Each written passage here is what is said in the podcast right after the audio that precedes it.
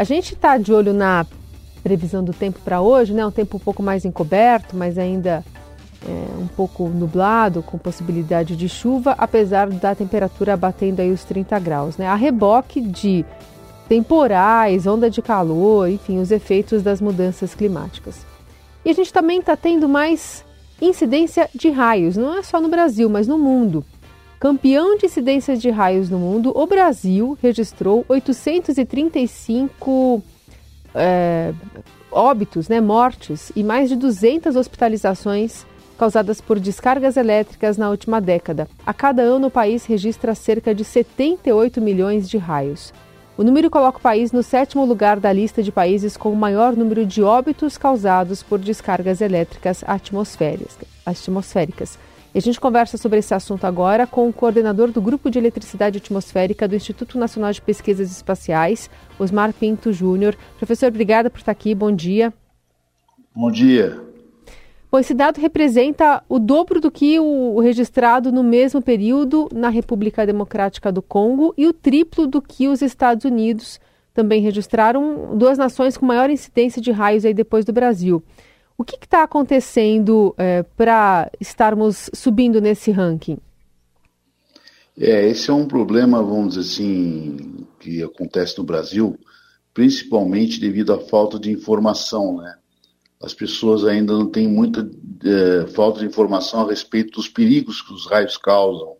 E aí, muitas vezes, em certas circunstâncias, ao, ao, ao invés de fazer uma ação no sentido de evitar uma fatalidade, as pessoas se comportam ao contrário e, e, levam a uma fatalidade. Então, nós temos diversas situações desse tipo, né?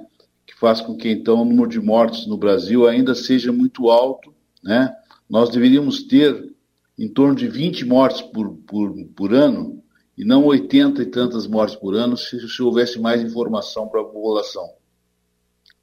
É, professor, do ponto de vista climático, o que, que explica esse aumento da incidência também de raios? Tem alguma coisa a ver com essas mudanças climáticas, com o aquecimento global, enfim, qual que é a explicação para ter mais raios? Bem, o Brasil é o campeão mundial em incidência de raios porque é o maior país da região tropical do planeta. Aquela região central mais quente, e por ser mais quente favorece a formação de mais tempestades e mais raios. Então isso nos coloca como campeão mundial na incidência de raios, com esses em torno de 70, 80 milhões por ano, alguns anos ultrapassando até 100 milhões. As perspectivas para o futuro, em função do aquecimento do planeta e das mudanças climáticas, sugerem que nós tenhamos um aumento na incidência de raios.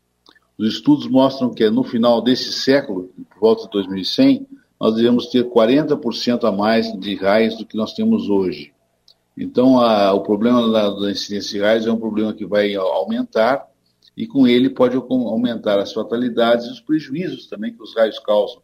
Não são só fatalidades, mas os prejuízos que causam à sociedade a diversos setores da sociedade, o setor elétrico, o setor de aviação, o setor de telecomunicação, as indústrias em geral e até o cidadão com a queima dos equipamentos da sua casa.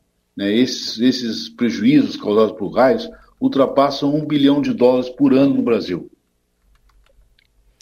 É, o que, que, exatamente acontece, é, fisicamente falando, para se gerar mais raios com a elevação da temperatura?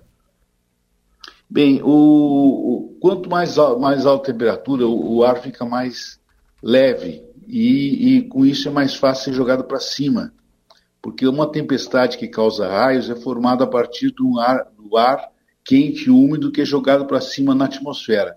À medida que ele sobe na atmosfera, ele encontra temperaturas mais baixas e aí esse ar vai, vai formando as gotas de, de água, que são a chuva, se continuam subindo essas gotas de água, elas viram partículas de gelo. E aí então começa a tempestade com raios a partir do choque das partículas de gelo dentro das nuvens. O choque das partículas de gelo produz carga elétrica e as cargas elétricas dão origem aos raios. Então, à medida que a temperatura do planeta sobe, uh, o ar fica mais leve e também é capaz de armazenar maior umidade a temperaturas mais altas. E, então, esses dois fatores favorecem a formação de tempestades e o aumento da incidência de raios. Tem alguma medida ou tem algumas medidas que possam reduzir esse impacto todo, mitigar, amenizar de alguma forma, professor?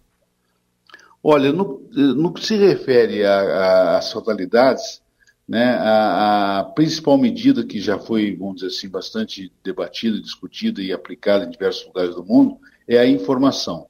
Então, a internet tem ajudado muito esse processo, porque antigamente as pessoas tinham dificuldade de acessar informação a respeito. Hoje, a internet permite que qualquer cidadão possa buscar regras básicas de proteção. No Brasil, ainda nós temos em torno de 25 a 30 milhões de pessoas sem acesso à internet. Então, essas pessoas não têm a mínima informação né, e acabam vivendo de mitos de, de antigos, né, que, não, que muitas vezes colocam ela em risco ao invés de evitar o risco. Mas à medida que a internet vai subindo, vai aumentando a proporção de pessoas que acessam a internet, a tendência é que a informação aumente e a tendência é então que as, as mortes diminuam, mesmo aumentando os raios. Né? Pode compensar o aumento de raios e diminuir as mortes em função da informação. Então, essa é a principal recomendação no que se refere a fatalidades.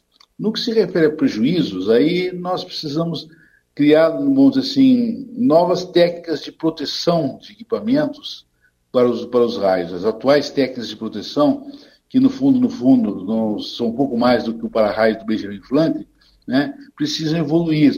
E, e não há, vamos dizer assim, no momento, nenhuma iniciativa de curto prazo para minimizar o impacto dos raios. Mas a médio e longo prazo existem algumas iniciativas. Uma delas é você colocar em locais onde haja grande incidência e preju grandes prejuízos, equipamentos que injetem um feixe de laser na atmosfera, na nuvem de tempestade, fazendo que o raio se direcione ao longo do feixe e caindo nesse local, deixando de cair em outros locais ao redor.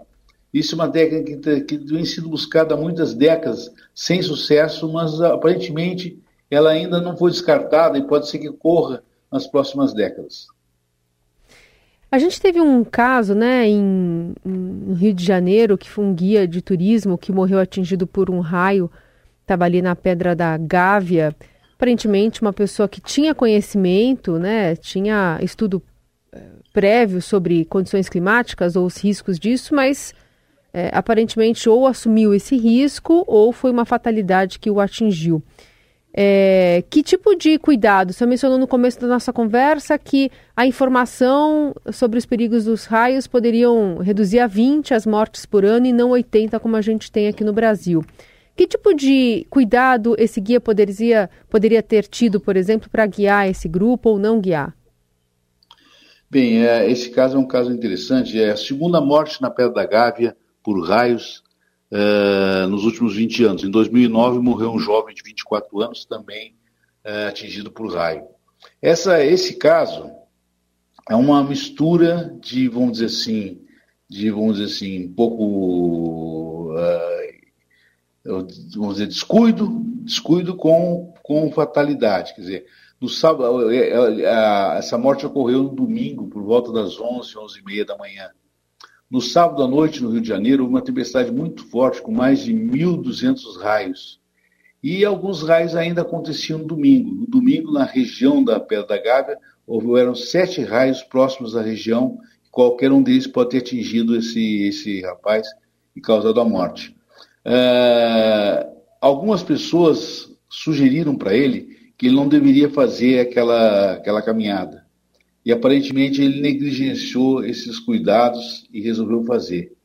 Então é bem verdade que a quantidade de raios na região era baixa, mas, como eu sempre digo, um raio é suficiente para causar uma fatalidade. Então é um misto de, de, de descuido, né, de descuido com fatalidade.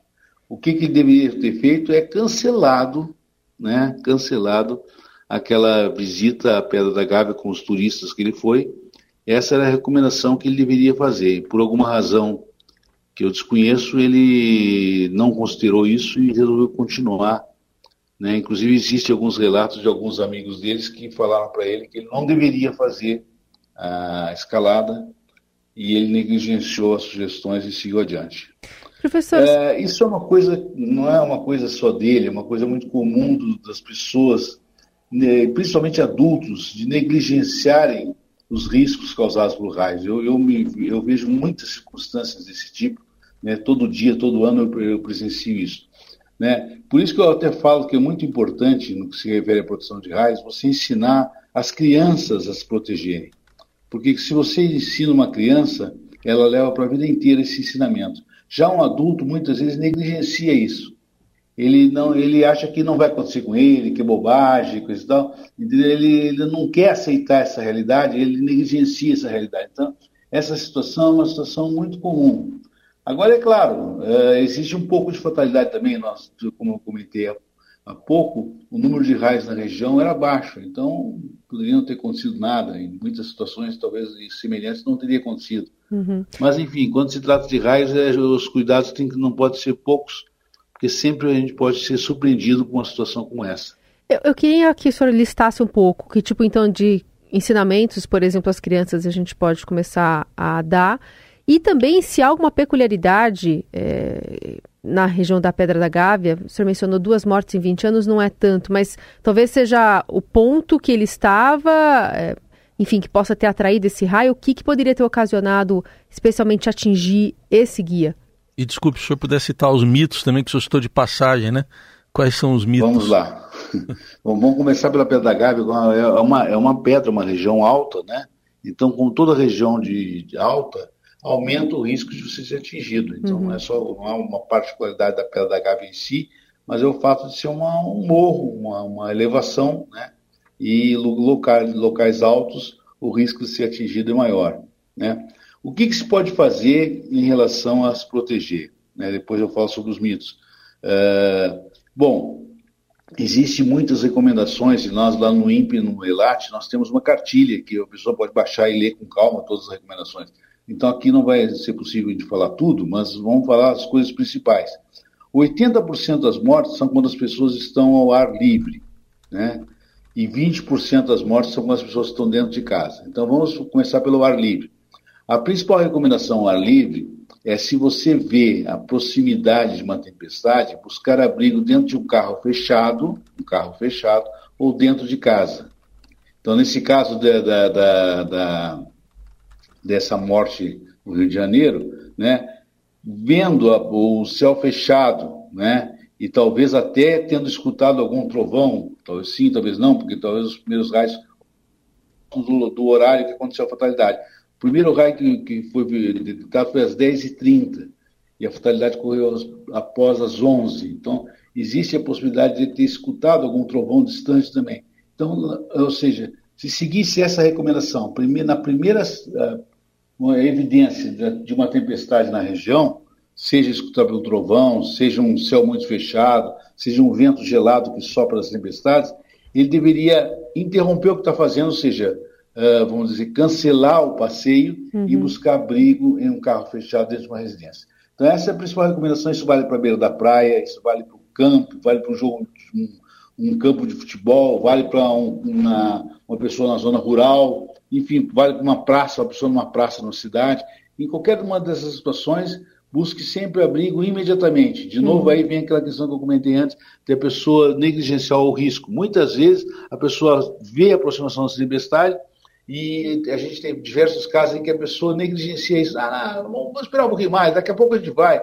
Uhum. E, e, muitas vezes esse daqui a pouco é exatamente o tempo onde ocorre a fatalidade. Então, essa é a principal recomendação. Agora, dentro de um carro fechado, você está 100% seguro. Dentro de uma residência, você não está 100% seguro. Você está mais seguro do que o ar livre, mas ainda existem riscos dentro de casa, e 20% das mortes ocorrem dentro de casa. E quais são os riscos? Ficar em contato com algum objeto ligado à rede elétrica ou à rede telefônica. Exemplos: tomar banho de chuveiro elétrico, ficar encostado numa geladeira, falar no telefone com fio ou falar ao celular com o celular ligado pelo carregador da rede elétrica.